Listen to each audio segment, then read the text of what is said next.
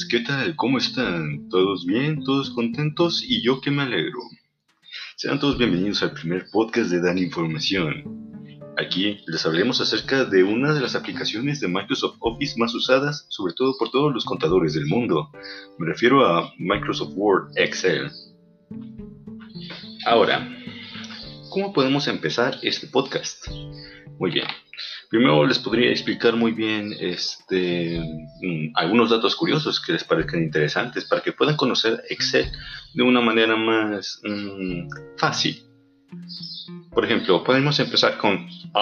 este, oye, eh, disculpa. Ah, sí, ¿qué pasó, amiguito? Este, tengo una duda. Eh, cuéntame, ¿cuál es tu duda, amigo? Este, ¿qué es un libro en Excel?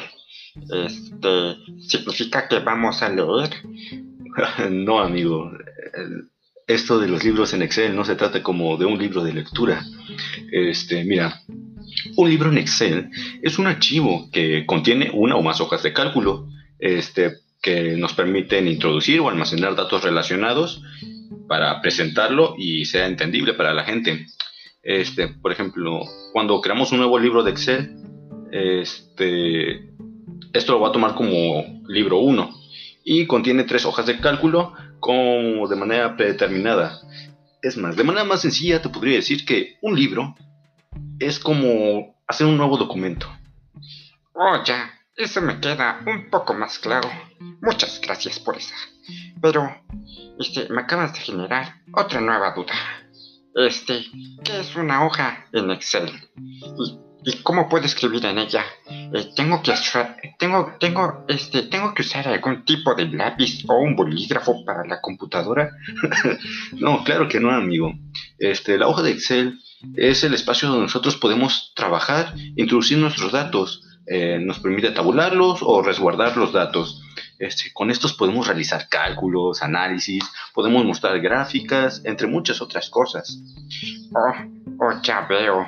Este, por ejemplo, ahorita yo tengo esta computadora enfrente de mí y, tengo abierto Excel. Este, ¿Y qué son estas líneas que van de arriba abajo y de izquierda a derecha? Amigo, estas pueden ser conocidas como filas o columnas. Este, oh ya, oh wow, pero veo que hay muchas.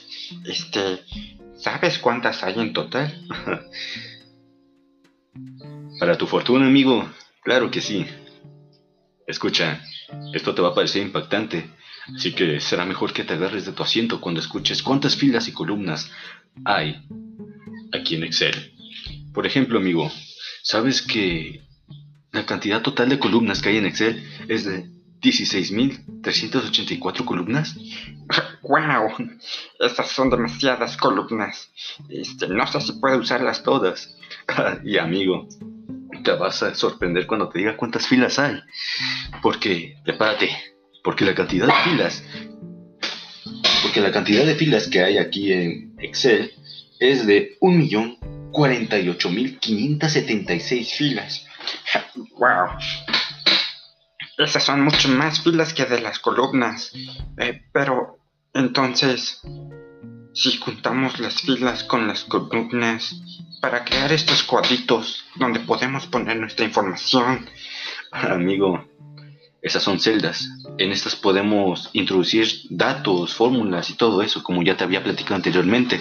Pero si, si quieres saber la cantidad total de celdas que se encuentran en el documento, entonces prepárate, porque te vas a ir para atrás cuando te diga que en total de celdas son 17.789.526.144 celdas.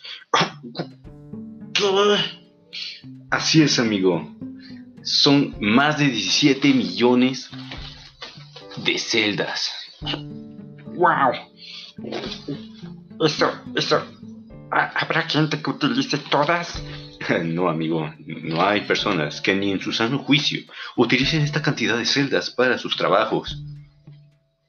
Wow, este, digamos que este, yo empezaré a trabajar en Excel, este, y estoy empezando a hacer una tabla de datos de precios y, esas cosas. Este, pero me da mucha flojera al momento de introducir los datos manualmente y aparte usar mi calculadora aquí. Oh no, amigo, no hace falta que utilices algún tipo de calculadora. Y no es necesario que estés realizando todo de manera manual con tus funciones. Porque, lo creas o no, Excel ya maneja estas funciones. Tú me vas a decir, esto es una función, amiguito. Perdón, ya se me pegó tu voz, pero...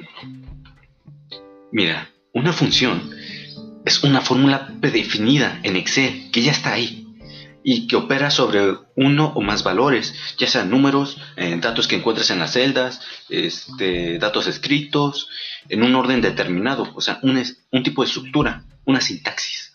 Eh, el resultado se mostrará en la celda donde nosotros introducimos esta fórmula.